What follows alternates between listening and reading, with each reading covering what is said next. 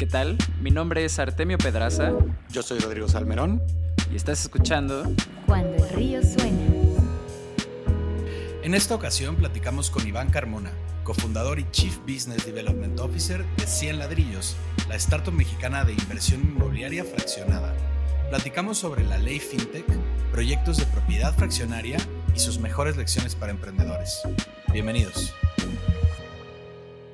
Cuando el río suena. Hola, ¿qué tal? Bienvenidos a una edición más de Cuando el río suena, el podcast en el que invitamos a expertos y profesionales del mundo de la tecnología y de la innovación para que compartan con nosotros sus mejores insights y consejos en lo que todos estamos buscando, construir un negocio saludable de Internet. Literalmente estamos invitando a este espacio a todas las personas que ya recorrieron el camino que tú estás buscando recorrer o que lo están recorriendo, pero en una etapa más avanzada. Así que si este es el primer capítulo que estás escuchando, te invitamos a ver todo el acervo de capítulos que tenemos. Ya van más de 35, es una locura. Em, pero bueno, me emociona muchísimo darles la bienvenida a una edición más. ¿Cómo estás, Ro? ¿Qué tal? ¿Qué tal? Muy bien. Qué emoción. Un capítulo más. El día de hoy nos acompaña Iván Carmona. ¿Cómo estás, Iván? Muy bien, estimados. Un placer estar aquí en su programa esta tarde. Qué, qué cool que te animaste a, a venir a compartir y, y a conversar en, en este espacio. Eh, justo, Iván es cofundador y Chief Business Development Officer de 100 Ladrillos. Que justo, ¿por qué no nos cuentas el pitch de elevador de, de 100 Ladrillos, Iván? Claro que sí, Artemio, con mucho gusto. Mira, 100 Ladrillos es una plataforma digital en la que puedes comprar y vender eh, participaciones de inmuebles 100% en línea. ¿Qué es esto de participaciones de inmuebles 100% en línea? Imagínate que tienes un local comercial que está rentado a una farmacia y que tiene un valor de 10 millones de pesos, ¿no? La verdad, díganme si no, sería increíble ser dueños de ese local eh, y tener como inquilinos a una farmacia que nos paga nuestra renta mes con mes, ¿no? Uf, claro. Lamentablemente, ¿no? Lo que, lo que eh, no todos tenemos acceso a este tipo de inversión. Entonces, lo que hicimos en 100 ladrillos fue dividir ese local en 100 partes iguales o más, a las que les llamamos ladrillos, de tal manera Mm. que una persona, en vez de tener que comprar toda la propiedad, pues puede comprar una pequeña fracción eh, y, bueno, pues recibir todos los beneficios de la inversión inmobiliaria, que es que la farmacia le paga su renta mes con mes, que la propiedad va eh, incrementando su plusvalía y lo mejor de todo es que 100 ladrillos se encarga de la administración de la propiedad de tal forma que tú no Mm. te tienes que preocupar de absolutamente nada y que puedas vivir de tus rentas. ¿Qué tal, eh? Para todos aquellos que están allá afuera eh, muy metidos en búsquedas de construcción de patrimonio y de estabilidad financiera, pues parece que esta startup está diseñada para todos ustedes. Ya estamos muy, muy emocionados dándole la vuelta al, al concepto, Iván. Y queríamos preguntarte, bueno, ya sobre tu papel más, eh, más específico, ¿no? ¿Cuál es tu rol? Eh, vamos, además de ser cofundador, ¿qué es lo que haces tú en, en 100 ladrillos, ¿no? ¿Cuál es el papel? Vamos, ¿cómo, ¿cómo se ve un día normal para ti? Con, con mucho gusto, Ro. Eh, el, el Business Development tiene muchos nombres, también puede ser el Growth, eh, growth Officer, ¿no? Chief Growth Mm. Officer o, o Chief Revenue Officer. Al final del día, eh, soy la persona que está encargada pues, de traer más y nuevos usuarios a la plataforma y estoy a cargo de todo el tema comercial y de mercadotecnia de 100 ladrillos. Eh, ¿Por qué se llama eh, desarrollo de negocio? Bueno, pues porque una startup, cuando tú pones a un director de ventas, pues dices, apenas estamos empezando, o sea, apenas estamos diseñando el producto y no sabemos si realmente la gente lo va a adoptar, ¿no? Y entonces por eso Claro. es que tiene esta terminología como de desarrollo de negocio. Claro que cuando la startup ya está más, eh, eh, ya ha escalado y demás, pues finalmente la gran responsabilidad es pues lograr que todo México se entere que con 100 ladrillos puedes empezar a construir patrimonio desde cero y que esto, bueno, pues tenga éxito eh, comercial para hacer también de esto pues un negocio rentable. ¿no? Entonces, Mm. ese, mi día a día está dividido en parte eh, todas las estrategias de marketing, eh, publicidad, todos los eh, mensajes que tenemos y campañas que tenemos que activar en medios digitales y no digitales, por un lado.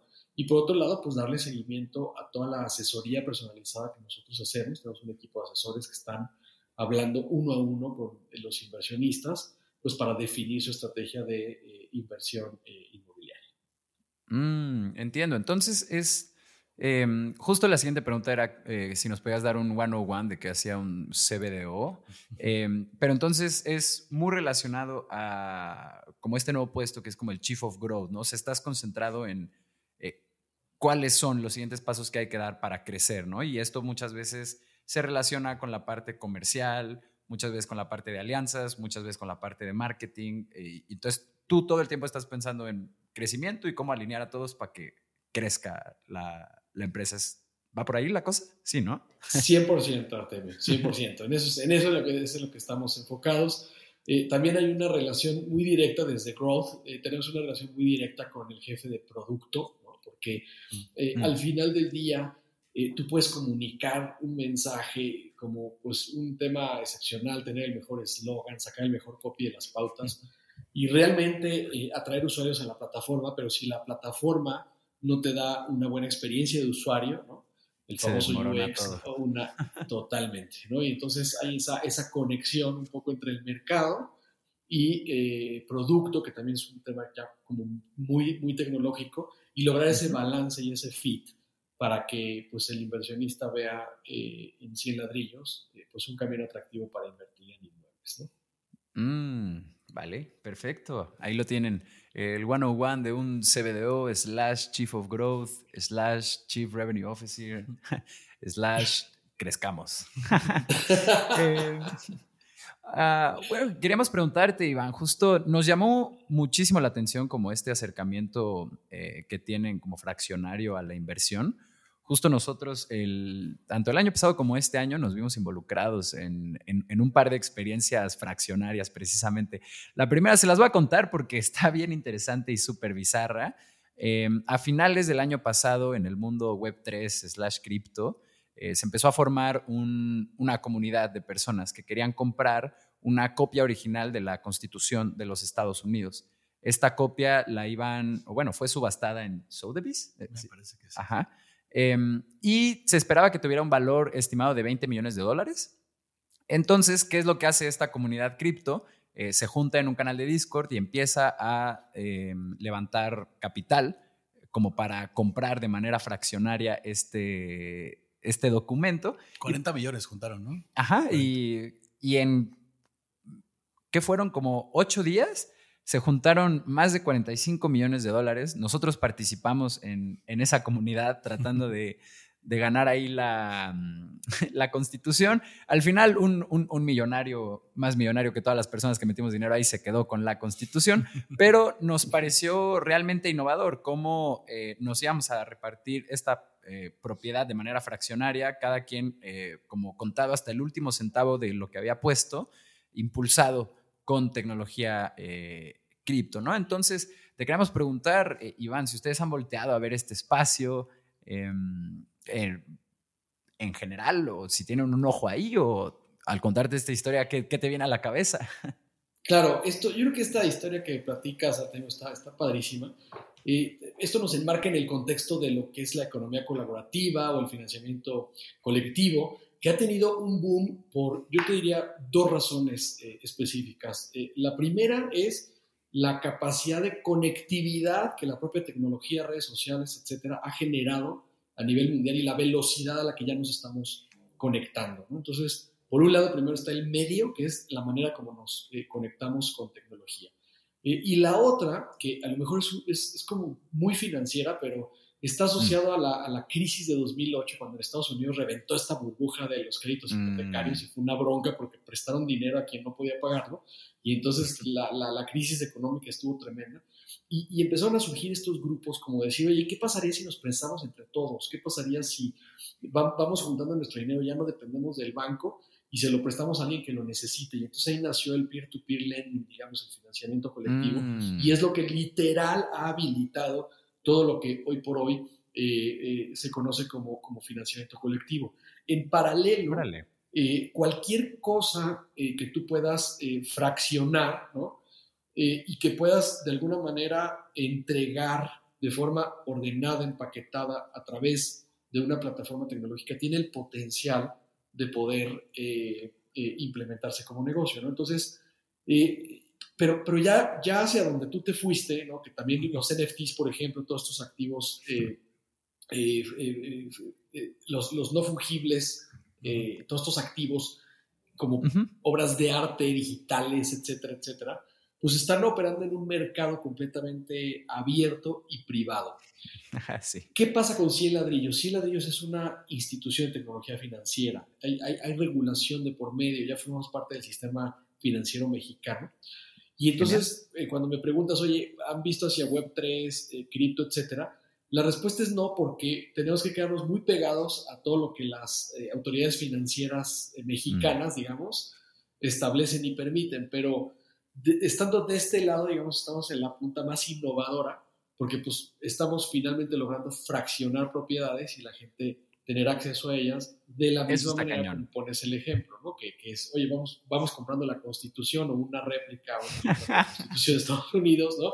Aquí lo que estamos haciendo es, puedes ya literal, se- literal ser dueño de un eh, inmueble, pero sí tienes que tener protocolos tecnológicos de seguridad, eh, eh, prevención de lavado de dinero, seguridad de información, etcétera, eh, más bancario, digamos, porque bueno, pues obviamente estamos hablando del dinero de los ahorradores y de los inversionistas.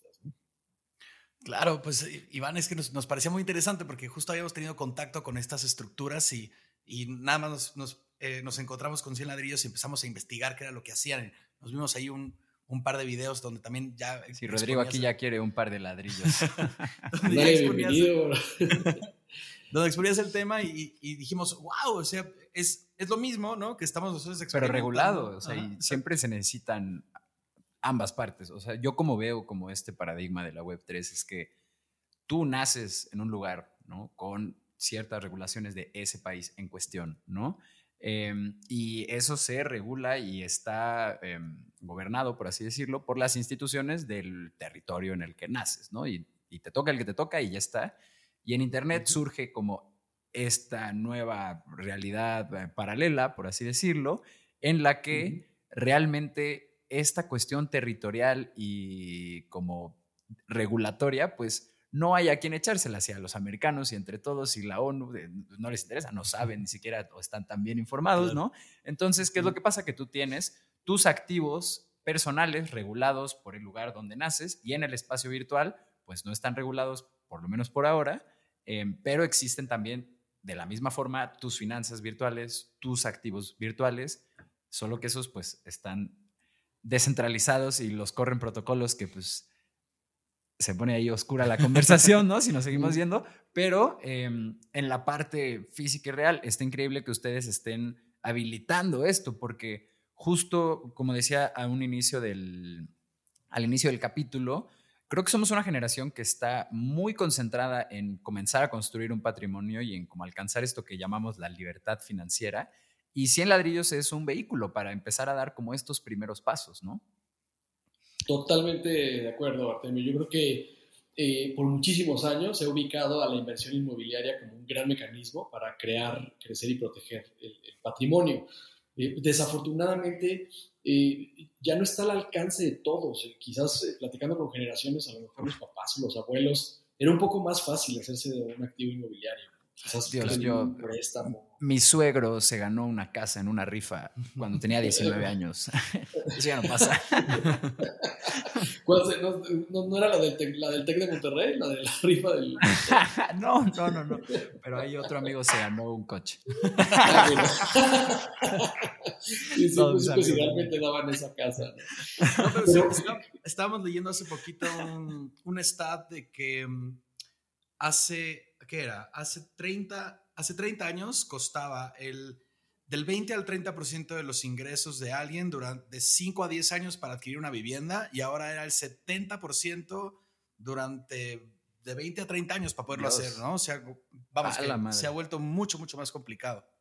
Sí, la explicación, la, sí, la explicación es muy sencilla. Es porque el, el precio de los insumos y de los materiales ha incrementado muchísimo y los salarios no han incrementado de la misma forma. Entonces las personas han ido perdiendo poder adquisitivo y eso hace que está esta relación de decir, ya no me alcanza ni siquiera para endeudarme. ¿no? Entonces yo creo que eso ha hecho que eh, literal las nuevas generaciones pues ya ni lo consideren, como decir, bueno, ya me, me veo Sí, rentando toda mi vida. ¿no? Entonces ju- justo es lo que estamos haciendo. O sea, es decir, cómo podemos eh, tomar las ventajas de la, de la construcción patrimonial desde cero eh, para que cualquier persona eh, literal pueda empezar a, construir un patrimonio que, que, con el paso del tiempo eventualmente pueda ser un, patrimonio bastante, bastante consolidado y que no mm. tengas este tema de ahorra hasta que tengas los millones necesarios para comprarte una cosa, sino que hoy puedes empezar desde 5 mil pesos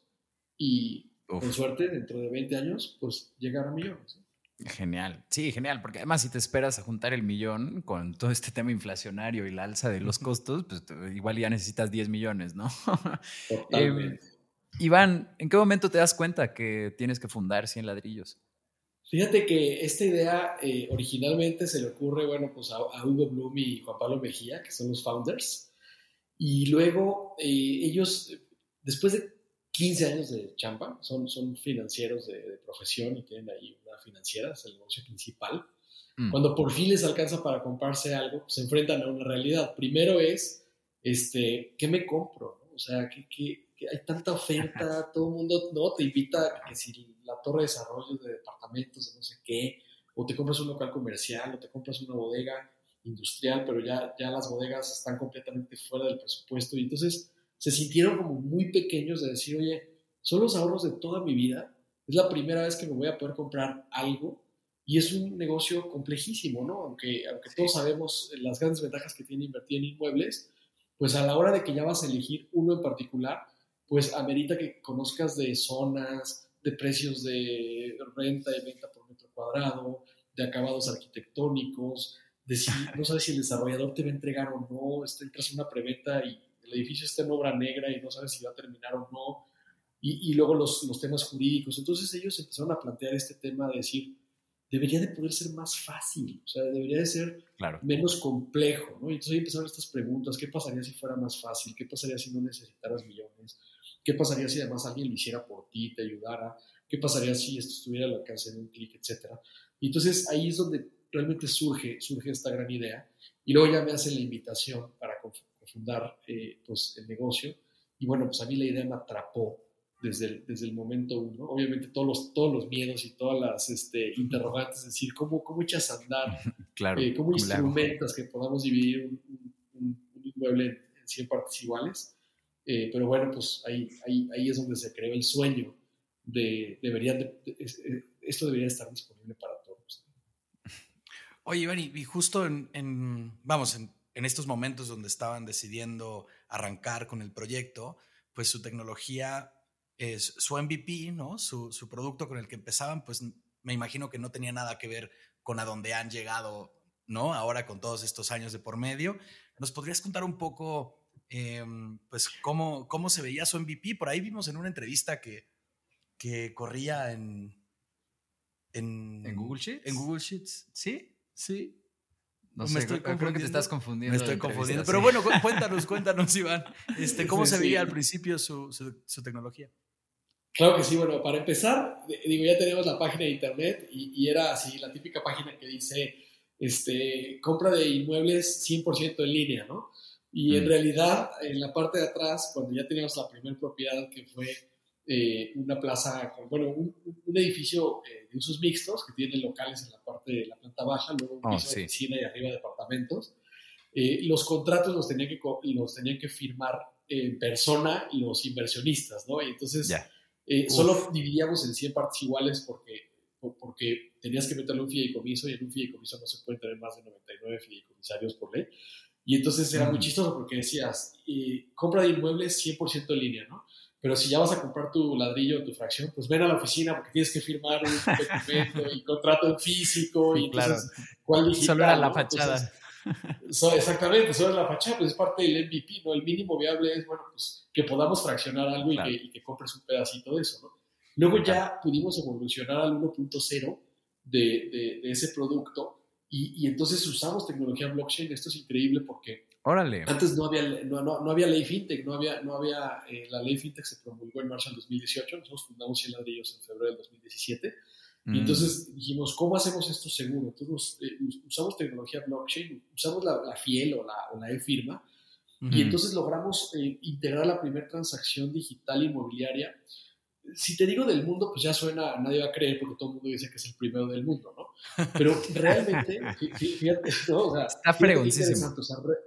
No, realmente lo que, lo que hicieron, todos los fiduciarios, todos los bancos, cuando les dijimos que queríamos hacer, nos cerraron la puerta y dijeron, qué flojera, o sea, yo te hago el fideicomiso, pero a mí no me hables de transacción digital y todo el rollo, excepto un banco con quien estamos muy agradecidos, que es, que es Banco Azteca, y que ellos dijeron, órale, nos gusta el tema de la tecnología, nos gusta el tema de la innovación, y entonces lo que hicimos fue, como, la, como la FIEL, la E-Firma es una firma válida, vigente en México, si, las, si, los, si los dueños del, del certificado de participación inmobiliaria firman que lo quieren transferir de, uno de una mano a otra mano y además está integrada en la cadena de bloques, que es ahí donde, donde nos apalancamos del blockchain.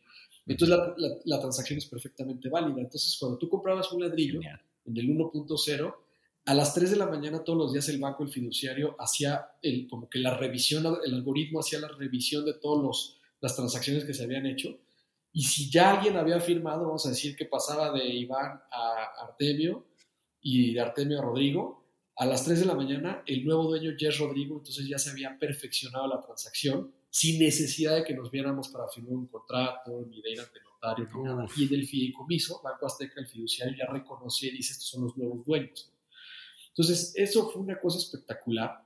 Sin embargo, es una bronca, o sea, era, era, es, es, todo un tema de saca tu fiel, ve, este, ya sabes, júntate, y luego blockchain está, está respaldando. Entonces, Después tuvimos que cambiar esto por temas regulatorios. Ya vino la ley FinTech y la ley FinTech dijo, qué padre que hayas hecho así, pero hazlo de acuerdo como dice la ley y la ley, no, la ley FinTech no permite en este, en este momento el uso de la tecnología blockchain o que pudiéramos hacer la transacción de activos virtuales como lo estábamos haciendo. Pero el 1.0 así fue y es algo de lo que siempre vamos a estar orgullosos. Entonces les, rebotaron su, su, tecnología blockchain, no, no, pueden, no es ahora como, como operan por la ley FinTech.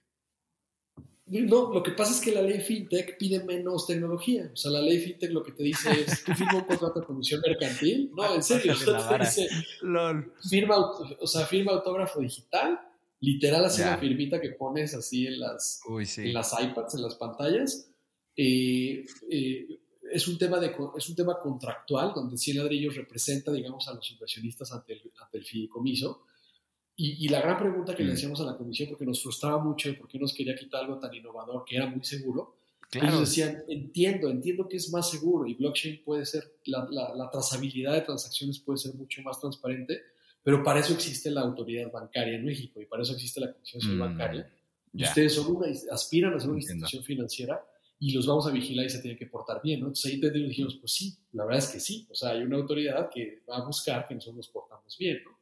Entonces, eh, y eso, como siempre, los pivotes siempre te abren oportunidades en la vida, logró que ya no tuviéramos que partir las propiedades en 100, sino podíamos partirlas ahora en 1000, 10.000 partes iguales, y eso sí fue la verdadera democratización. Unas por otras. Porque entonces ya, exactamente, ya puedes tener ladrillos desde mil pesos, y entonces puede entrar eh, mucha gente. Eh, justo esto que mencionas me recuerda mucho a un capítulo que tuvimos con Héctor Cárdenas, que es el, el founder, no, cofundador de, de, Conecta, que es justo esta pasarela de pagos eh, que ya lleva más de 10 años en el mercado y él nos contó cómo era un rollo, eh, incluso pensar hace más de 12 años como los pagos en línea en México, las regulaciones que había con los bancos, luego que llegó la ley fintech, o sea, como que él se echó todo este caminito de bueno, ok, no hay, no hay aquí nada que hacer más que empezar a construir un camino y empezó a talar los árboles con su equipo y hacer el camino sobre el que hoy, pues muchas de las fintechs eh, mexicanas están,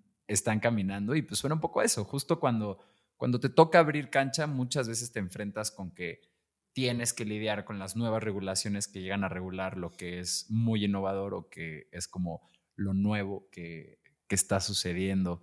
Em, Vámonos al, corte de este programa. Le recuerdo a toda la gente que nos esté escuchando que en cuandoelriosona.com pueden encontrar ustedes el call to action para nuestra newsletter y al suscribirse ustedes recibirán una notificación cada que saquemos un capítulo nuevo. De igual forma, en ese correo va a venir el link a nuestra comunidad de Discord, donde nos estamos reuniendo y conociendo entre todos. Vengan, únanse a esta comunidad, es muy pequeña todavía, pero paralelamente, nunca había habido tantos emprendedores en Latinoamérica ni tantos líderes de startups. Genuinamente estamos viviendo un momento único, así que conozcámonos, estemos todos en un mismo espacio y llevemos cosas a cabo en bloque y vámonos al corte. Estás escuchando Cuando el río suena, un podcast de conversaciones con agentes expertos y emprendedores del mundo digital. Tus anfitriones son Rodrigo Salmerón y Artemio Pedraza fundadores del estudio de estrategias e interfaces digitales Acueducto. Para más información, visita cuandoelriosuena.com. Si encuentras valioso este podcast, por favor ayúdanos a compartirlo con un amigo o síguenos en Spotify o iTunes. Muchas gracias. Regresamos con Rodrigo y Artemio. Estamos de vuelta en Cuando el Río Suena con nuestro invitado especial de esta ocasión, Iván Carmona, de, de 100 Ladrillos. Y Iván, pues ya platicamos un poco de, un poco de este tema regulatorio, ¿no? Pero teníamos eh, una pregunta planteada en esta dirección muy específica, igual y si vale la pena hacértela, por si se puede alimentar un poco más eh, la respuesta, y que es, ¿cuál es el mayor reto regulatorio o contractual eh, echando a andar un proyecto como este en México particularmente, ¿no? Digo, ya nos mencionaste la ley FinTech y, y, cómo les echaron para atrás tecnología, pero les dieron otras oportunidades. ¿Ese fue el mayor reto o tuvieron otras eh, preocupaciones, vamos, echando a andar esta startup? Claro que sí, Ro. Mira, dentro de ese contexto, nosotros eh, participamos en el, en el lobbying que se hizo para promulgar la ley Mm. Y yo creo que las autoridades eh, fueron como muy eh, incluyentes y nos sentíamos muy cómodos platicando. Incluso hay una asociación que se creó que integra las plataformas de financiamiento colectivo. Mm. Y entonces ellos eh, pues, nos pedían que explicáramos cómo era el ecosistema, un poco de dónde venía, qué avances se habían mostrado en otros países y, y, nuestra propuesta de ley, pues de alguna manera se veía bastante, bastante prometedora.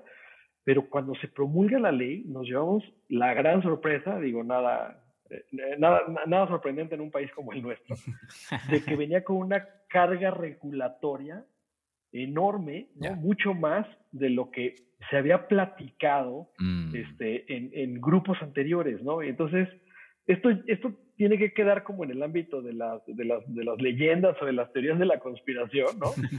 en donde dice, bueno, ¿por, qué nunca se mencionó? O sea, ¿por qué nunca, nunca se, por ejemplo, impusieron ciertos límites en montos de fondeo? O sea, como decir, mm. oye, quiero democratizar este, este, este mundo de los inmuebles y quiero darle bien raíces a todos los mexicanos, pero no, hay, hay como muchos candados, ¿no? No, no voy a entrar en, detalles, pero ciertos montos y entonces, pues lo, lo que dice la, la, leyenda o la teoría de la conspiración, pues es que hay, hay, intereses muy poderosos en el sistema financiero tradicional, pues que no necesariamente quiere que se van amenazados y, este, por modelos disruptivos como estos. Órale. Y entonces yo lo que te diría es que el reto, el gran reto, ¿no? Ya quitando eso y que no hay que tener, creer en teorías de conspiración, es lo que es, la ley, la, ¿no? La ley salió como es y punto, ¿no?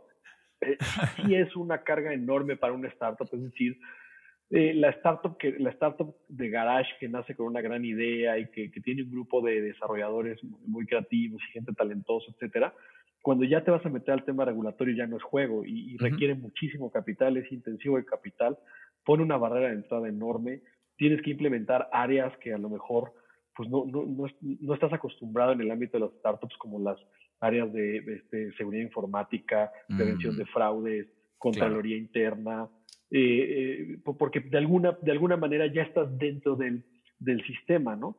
Y, y entonces eh, es sobre todo un reto para nosotros porque pues, afortunadamente salimos adelante, tenemos el, hemos levantado un par de rondas de capital eh, que, nos, que nos permitieron, digamos, concretar todo ese proceso de manera satisfactoria, pero en el camino hemos visto como muchas startups que tenían pues una muy buena idea y que a lo mejor también eran disruptivas, pues ya se han ido bajando del barco sobre todo por la carga, la carga regulatoria. Entonces, yo te diría, el reto es que eh, pone o puso un estándar muy alto en términos de eh, barrera de entrada.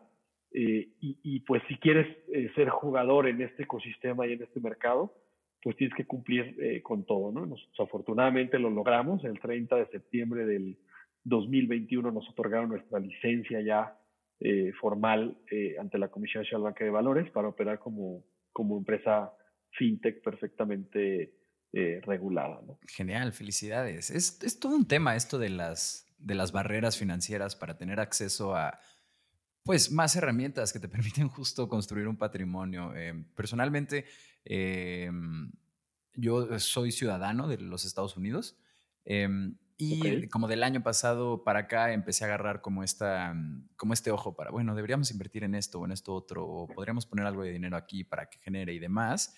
Y, y bueno, llega este momento en el que me encuentro con esta plataforma increíble que se llama AngelList, en la que puedes eh, invertir o en fondos o en startups que apenas están levantando capital. Em, pero pues la sorpresa es que para tú poder invertir en estas empresas necesitas ser lo que allá se conoce como un accredited investor. ¿Y qué es lo que necesitas para certificarte o para sacar la licencia de accredited investor en Estados Unidos? Es tener un patrimonio de creo que 10 millones de dólares. Ajá, como de 10 millones de dólares, este, o tener un flujo bancario de más de 300 mil dólares al mes.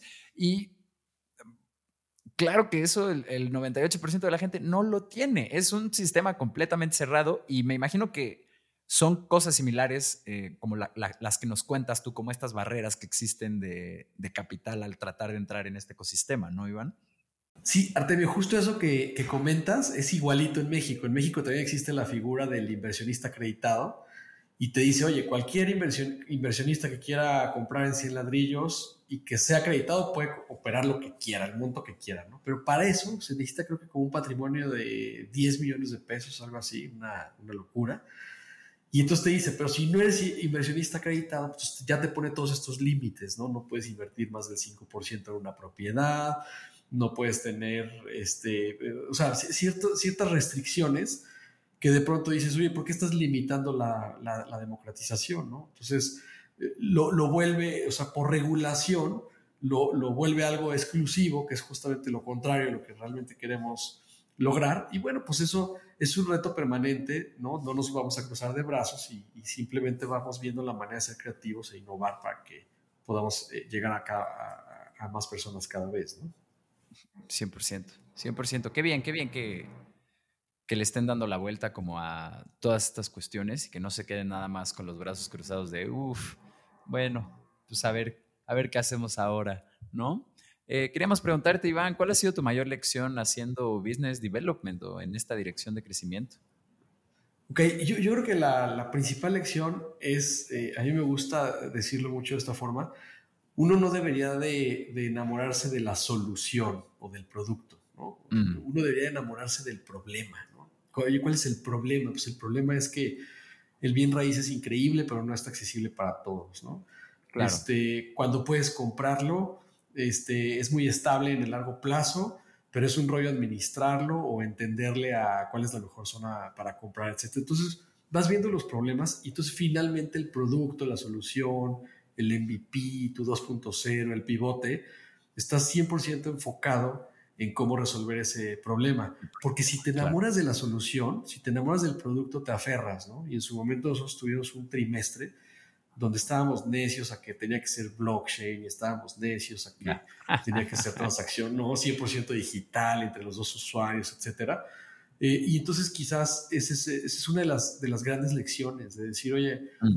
Eh, empecemos otra vez desde cero, ¿no? Salgamos un poco de la caja eh, y no perdamos de vista el, norte, que es eh, queremos llevar inmuebles a, muchas personas. Y la otra es, no hay fórmula mágica, ¿no? hay, recetas, no hay recetas mágicas, como decir, oye, el, ABC, ¿no? Este, este, libro de Sanborns, así de que las cinco fórmulas mágicas para tener el growth hacking más increíble, ¿no? No existe, hay que estar iterando y hay que estar este, a base de prueba y error tener la resiliencia para recuperarte rápido de los errores y los fracasos y tomar el aprendizaje e implementar nuevas cosas hasta que, hasta que descubres cómo, ¿no? 100%. Pues, excelente, Iván. Y, justo, pues esto también nos conecta un poco con la siguiente pregunta que te queríamos hacer, que, vamos, si tuvieras el privilegio del tiempo, otra vez fueras a volver a empezar, ¿no? O estuvieras en una, em, pues en la, en la posición en la que pudieras volver a tomar estas decisiones, eh, ¿cuál sería tu estrategia para escalar una startup? Ok, esta es, una pregunta eh, bien importante. Yo creo que eh, si, si, tengo, no tengo la restricción del tiempo, definitivamente dedicarle toda la vida al product market fit, ¿no? Porque las startups no tenemos tiempo, ¿no? Y entonces tú levantas cierto capital y vas contra el born, el born trade, ¿no? De, de, de, de, encontrar el product market fit antes de que se te acabe el capital.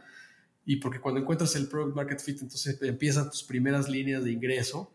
Y eso es más o menos lo que te permite justificarle al siguiente fondo para la siguiente ronda de capital que ya le entendiste. Pero entonces este, este tema te hace a lo mejor tomar decisiones pues aceleradas o precipitadas eh, eh, y, y donde a lo mejor puedes perder de vista qué es lo que realmente quiere el mercado, ¿no? Qué es lo que realmente le cambia la vida, le incrementa la calidad de vida, le mejora un problema, le resuelve un problema o le mejora las condiciones actuales que tiene. Porque cuando lo encuentras, o sea, cuando hay product market fit, ya entonces es una cuestión de escala, digamos, el, el, mercado ya te premió que esa idea que tuviste este, le hace sentido y te puede dar una, una oportunidad, ¿no?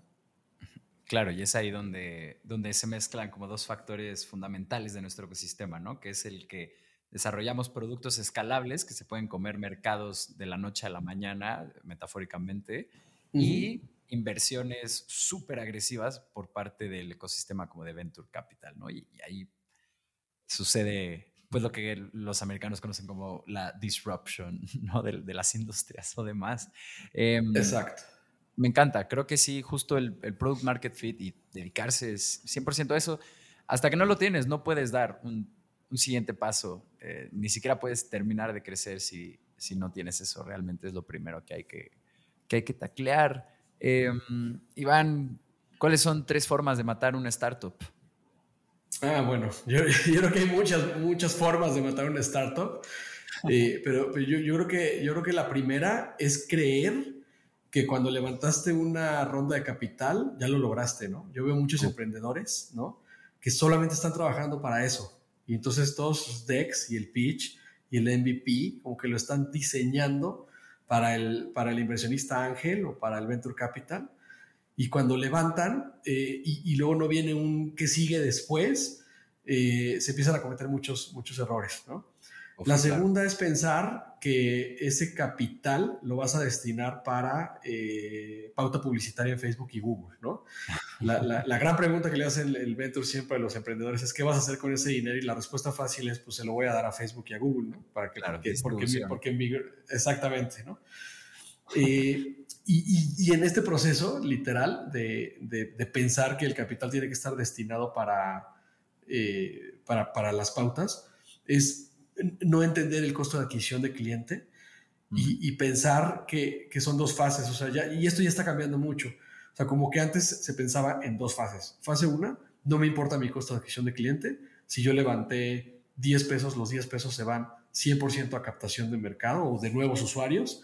Y ya que tengo a los usuarios, entonces ahora sí es cuando empiezo a tratar de mejorar el producto y optimizarlo para hacerlo rentable. Pero pues ahí se te puede acabar el tiempo y hemos visto casos de muchísimas startups, incluso del tamaño de Uber, eh, del tamaño de WeWork, del tamaño de Airbnb, que revientan, ¿no? Porque su enfoque fue literal comprar el mercado sin medir eh, realmente esta relación de costo de adquisición de cliente versus eh, rentabilidad, ¿no? Y yo creo que la, la, la, tercera es pensar que la, que la vida de la, de la, de la startup tiene que ser siempre, el, eh, o sea, tiene que vivir siempre en el contexto de su fundación, que es este, este como esta startup de garage, ¿no? Cuando decir, es que lo, que lo que nos mueve es, este, ya sabes, la parte filosófica de decir, queremos cambiar el mundo y algún día lo logramos, etcétera. Pero la escala requiere procesos, requiere estructura, requiere y entonces a lo mejor requiere abrirse un poco a nuevas culturas, a, a, esa cultura corporativa contra, la que a veces muchos startups, muchos eh, startuperos estamos, ¿no? ¿no? Y, y, a lo mejor en esa, en esa gran escala, los procesos de institucionalización es tu siguiente paso, ¿no? Y yo siempre les digo, o sea, vean Google, vean Facebook, son estructuras enormes que están perfectamente institucionalizadas, ¿no? O sea, lo del garage ya quedó 20 años, 20 años atrás, ¿no? Sí, 100%. Y de hecho, esto que mencionas me recuerda a un capítulo que platicamos con Mari Carmen Herrerías de Casai. Eh, ella justo es directora de operaciones y, nos contaba que en tu plan de operaciones tienes que también somehow proyectar tu crecimiento. Entonces tú ahorita tienes eh, cierto número de usuarios, pero ¿cómo se ve tu empresa con 10 mil usuarios, con 100 mil usuarios? ¿Cómo se ve tu empresa eh, a lo largo de este crecimiento en lo que va escalando tu startup para que lo pueda considerar como este departamento de operaciones o tengas un poco previsto el, pues cómo va a lucir esta fotografía, ¿no? Y también esto que mencionas me, me recuerda mucho a una entrevista que dio hace poquito Mark Zuckerberg, eh, hablando como del cambio de meta y demás. Em, y justo ves ahí el poder de una, de lo que fue una startup ya una institución. Él habla mucho de cómo la visión que tienen en pues, construir este metaverso y todo este tema de realidad aumentada y, em, ¿cuál es el otro? Eh, realidad virtual. Y realidad virtual. Em, justo él menciona cómo Facebook al hacer esa movida realmente se convierte en una de las empresas que trae esta bandera de exploración en ese espacio y es como el lugar que atrae a todo el talento y a las mejores mentes que están buscando innovar en materia de realidad virtual o realidad aumentada, ¿no? Entonces, como que en un punto tú tienes eh, una startup eh, pequeña que busca solucionar un problema, ¿no? Que se enfrenta como con estas... Em, pues con estas problemáticas de startup, de encontrar el product market fit, y después te puedes convertir en una institución que empuja, eh, por así decirlo, las fronteras del conocimiento o, que puede jalar talento de muchísimos lados, ¿no? O sea, sí son dos cosas completamente distintas y tienes que saber como dueño de negocios que si creces vas hacia allá, no, no te engañes. Coincido, coincido perfectamente contigo. De hecho, conozco perfectamente a, Mari Carmen, eh, especialmente porque justo acabamos de cerrar una alianza con Casai. Lanzamos mm, nuestro primer proyecto, ¿no? El primer proyecto de 100 ladrillos en Ciudad de México es Living Roma Norte, es un edificio de cinco departamentos que va a estar operado con, eh, por Casai justamente. Oh, y es una, estamos felices, pues una alianza muy potente porque ellos están, pues, literal revolucionando la manera de hospedarse, ¿no? En, lugares de estancia corta. Y por nuestra parte, pues, puede ser dueño del edificio que está siendo eh, operado eh, por, por, por, Casai, ¿no? Entonces... Eh, ah, mira, ahí Fantástico. para... Hay que, ahí, están los ladrillos de Rodrigo. sí. Oye, Iván, y, y, ya para, para cerrar, esta, esta última pregunta es de nuestras favoritas. Nos encantaría seguir platicando, pero eh, pero si no, la, edición de estos capítulos no termina nunca. Em, ante los retos que enfrenta 100 ladrillos y tú como, eh, como CBDO en los próximos años, ¿qué te quita el sueño? Eh, yo, yo, creo que, a ver, nosotros creemos que podemos ser la, la, principal plataforma de financiamiento colectivo inmobiliario de México y Latinoamérica. Hmm. y, y, y, creo que el nivel de innovación que hemos podido implementar, pues está haciendo que muchos ojos volteen hacia nosotros. Y lo que me quita el sueño es que no tengamos esa velocidad de ejecución. Yo creo que nadie mm. quiere ser el, el Jaxi de Uber, ¿no? O nadie quiere ser el hi-fi de Facebook, ¿no? Sí, uf. Eh, eh, y, entonces tú dices, oye, a ver, es que la idea, no importa quién tuvo la idea primero, ¿no? O sea, importa quién la, eh, la escaló.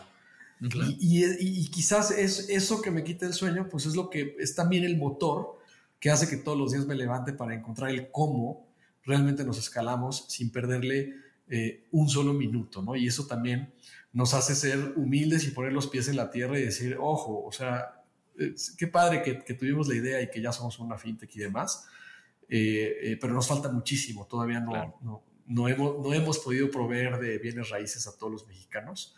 Eh, y, pues, y, ahí es, y ahí es donde está puesto, puesto el ojo, ¿no? Para que, para que hagamos todo lo posible por escalarlo. Si en un futuro no lo logramos, ya sabrán ustedes que me quitaba el sueño por lo menos. ya quedó registrado que, que era.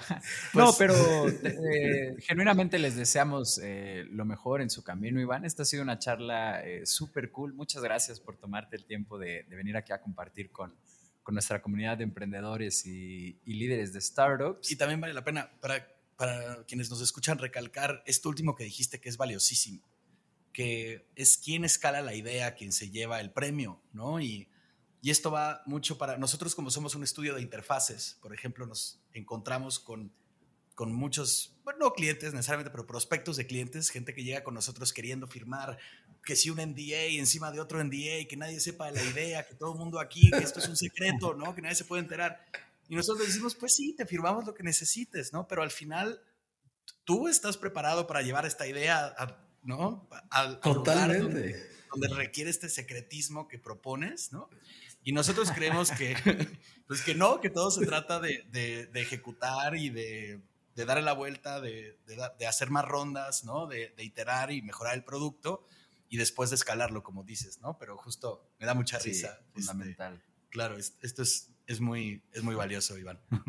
Gracias, Ron, totalmente de acuerdo contigo.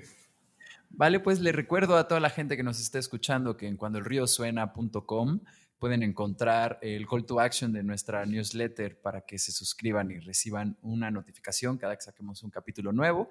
En ese mismo correo que reciben con la newsletter viene también el link de nuestra comunidad de Discord donde estamos pretendiendo reunir a todos los emprendedores de Latinoamérica que quieran formar parte de esta comunidad.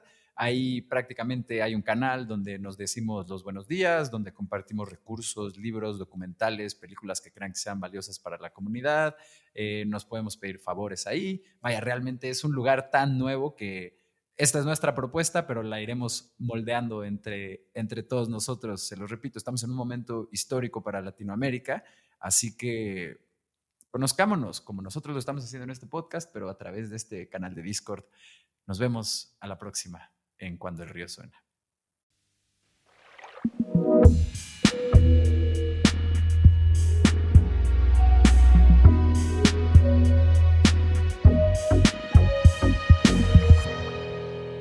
Cuando el río suena.